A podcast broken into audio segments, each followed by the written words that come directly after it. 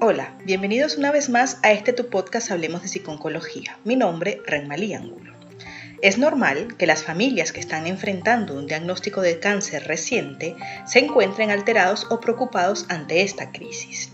A las familias con niños pequeños o adolescentes a menudo les preocupa cómo ellos reaccionarán ante un diagnóstico de cáncer de algún familiar. Hoy hablaremos sobre cómo hablar con los niños cuando un miembro de la familia tiene cáncer. ¿Comenzamos? La forma en la que un niño reacciona ante un diagnóstico de cáncer a menudo dependerá de cómo sus padres u otros adultos cercanos sobrellevan la crisis. Los niños aprenden de las conductas de sus padres, quienes sabiendo esto se encuentran bajo una gran cantidad de estrés y experimentan sus propios sentimientos intensos de miedo e incertidumbre. Nos enfocaremos principalmente sobre cómo hablar con los niños si uno de los padres tiene cáncer, pero también puede aplicar para cuando otro adulto que sea un ser querido del niño sea afectado por la enfermedad. Una de las preguntas más comunes que puede surgir en este momento es si es necesario decirle al niño que uno de los padres tiene cáncer. Y esto se debe en muchas ocasiones a que algunos padres temen que sus hijos se preocuparán más si se les informa sobre los hechos de lo que está pasando. Es importante tener en cuenta que los niños tienen una perspectiva de la vida muy diferente a la de los padres es por esta razón que no es probable que un niño reaccione de la misma manera que un adulto ante una crisis determinada. Es importante entender que es imposible mantener el cáncer en secreto. Probablemente ya hayas notado la tendencia de que los niños alcanzan a escuchar a los adultos hablar sobre temas que no están destinados para ellos. Esto pasa incluso cuando el niño parece estar entretenido en otras cosas y no parece estar escuchando. Si ellos creen que se les está ocultando algo, algunos niños incluso buscarán formas para escuchar sin ser percibidos. Cuando los niños escuchan estas conversaciones, a menudo notan la ansiedad y preocupación de los padres. Incluso en los casos en los que no se enteran de nada, los niños pueden notar que los demás están actuando de manera distinta y por lo general sienten que algo no está bien. Los niños tienden a atemorizarse y a creer lo peor si no se les proporciona toda la información. El esfuerzo que conlleva mantener semejante secreto puede también ser una fuga de energía valiosa para el padre en recuperación. Si los niños se enteran por alguien más sobre el cáncer de alguno de sus padres, como algún vecino curioso o compañero de clase, la confianza cultivada con mucho esfuerzo podrá quedar rota. Si los niños piensan que sus padres están siendo imprecisos intencionalmente o que están tratando de ocultarles algo, podrían tener dificultad en distinguir cuando sus padres les hablan con la verdad. Es mejor que los padres aprendan a comunicar esta información con sinceridad de una forma que permita al niño entender y participar en la conversación. Otro problema de mantener el cáncer en secreto es que el niño pueda asumir que lo que se le está ocultando debe ser demasiado terrible como para que se hable al respecto. Puede que esto ocasione aislamiento del niño o que se aleje de la familia debido a que nadie le habla sobre su principal preocupación.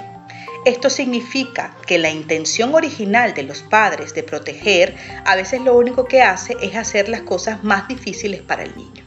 Tú como padre debes saber que es imposible proteger a los hijos de todo lo estresante de la vida y que parte de tu trabajo es enseñarles a enfrentarse a estos retos. Una vez que el tratamiento comience, puede que el niño note los efectos secundarios como el cansancio, el cambio de peso, la pérdida de cabello o los vómitos. Puede ver que uno de sus padres está enfermo y puede que asuma que va a morir. Puede que piense que otros en su familia se enfermarán de lo mismo y que dejará de tener la vida que tenía hasta ese momento. No saber lo que está pasando o cómo sobrellevarlo puede ser una experiencia terrible para el niño.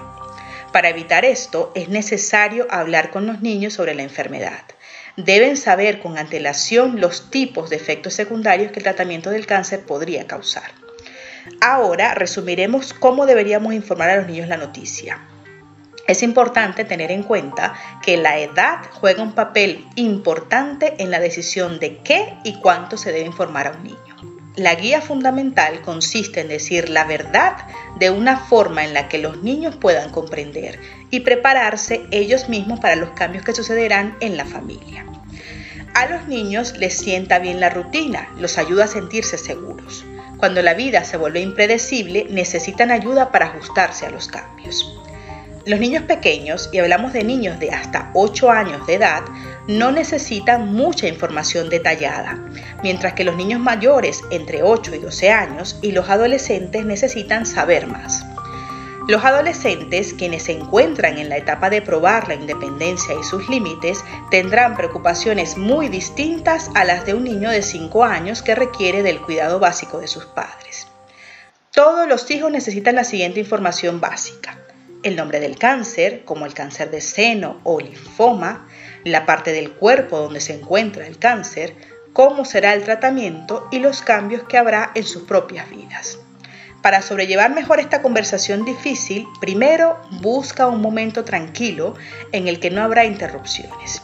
Puede que quieras hablar a solas con cada uno de los niños de tal forma que la información pueda ser adaptada según la edad y la capacidad de comprensión. Esto también puede ser útil para que el padre tenga una mejor apreciación de la reacción de cada uno de ellos. Puede también que el niño esté más dispuesto a hacer preguntas cuando no haya otros niños ni otras distracciones. Asegúrate de tener el tiempo de responder a las preguntas y planificar cómo manejar las interrupciones antes de iniciar. Si te detienes para contestar el teléfono, apagar la estufa o sacar al perro durante el momento en el que el niño intenta tener una conversación abierta, puede que le resulte más incómodo volver a intentarlo.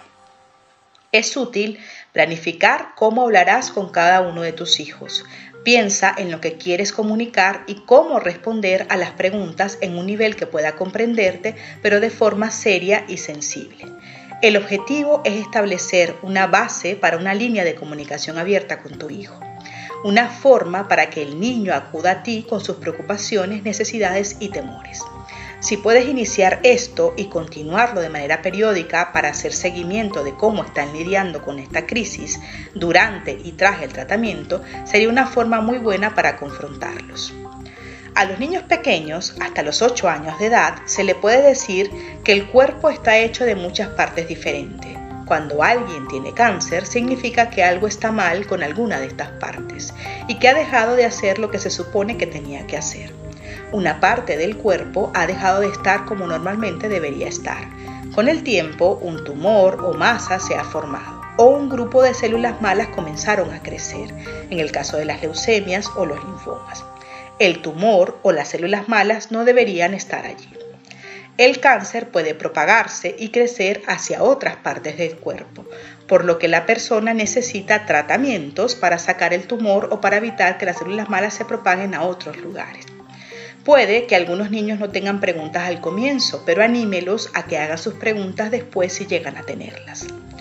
Los hijos mayores, de 8 años en adelante, quizás sean capaces de comprender una explicación más compleja.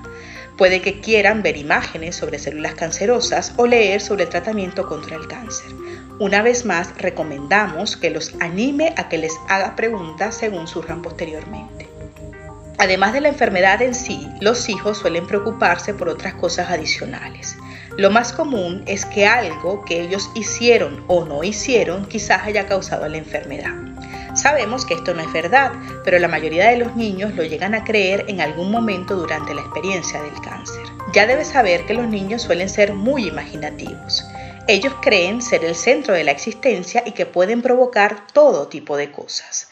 Los niños también pueden creer que cosas malas suceden porque ellos han estado enojados con mamá o con papá. Por consiguiente, cuando uno de los padres se enferma, los niños por lo general se sienten culpables y piensan que ellos son los responsables. Los niños a menudo no dicen esto, por lo tanto es una buena idea tranquilizarlos al respecto. Puedes decirles algo como, los médicos nos dijeron que nadie puede hacer que alguien contraiga el cáncer, es algo que ninguno de nosotros hizo que pasara. Es mejor no esperar a ver si los niños preguntan esto, porque se podrían estar sintiendo culpables sin expresarlo. Puede que además les inquiete que el cáncer sea contagioso y que lo puedan contraer, que todas las personas con cáncer mueran a raíz de la enfermedad o que ellos o el otro padre eventualmente lo desarrollarán. Es bueno corregir estas ideas antes de que los niños tengan la oportunidad de preocuparse. Ellos se pueden confundir sobre cómo las personas se enferman y una preocupación común es que el cáncer pueda pasar de una persona a otra, como el resfriado.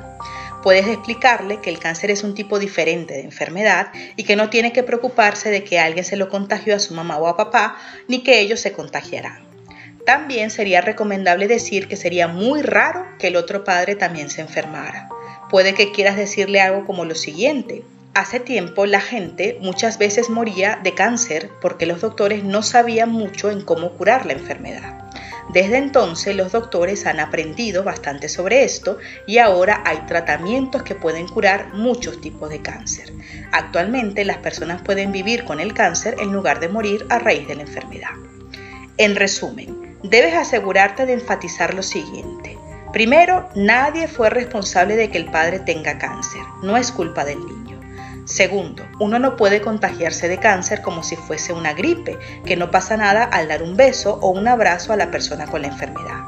Tercero, la familia participará en conjunto para lidiar con la enfermedad y su tratamiento e incluso cuando el padre con la enfermedad no pueda pasar tanto tiempo con ellos, los hijos seguirán siendo queridos y atendidos durante el transcurso de la enfermedad. Para más información recuerda visitarnos en nuestra página web www.hablemosdepsiconcología.com y en nuestras redes sociales con el arroba Hablemos de Psiconcología. No olvides suscribirte a nuestro canal de YouTube y de activar las notificaciones para no perderte ninguno de nuestros episodios. También estamos en Patreon por si quieres colaborar con nosotros. Gracias por escucharnos. Seguiremos hablando.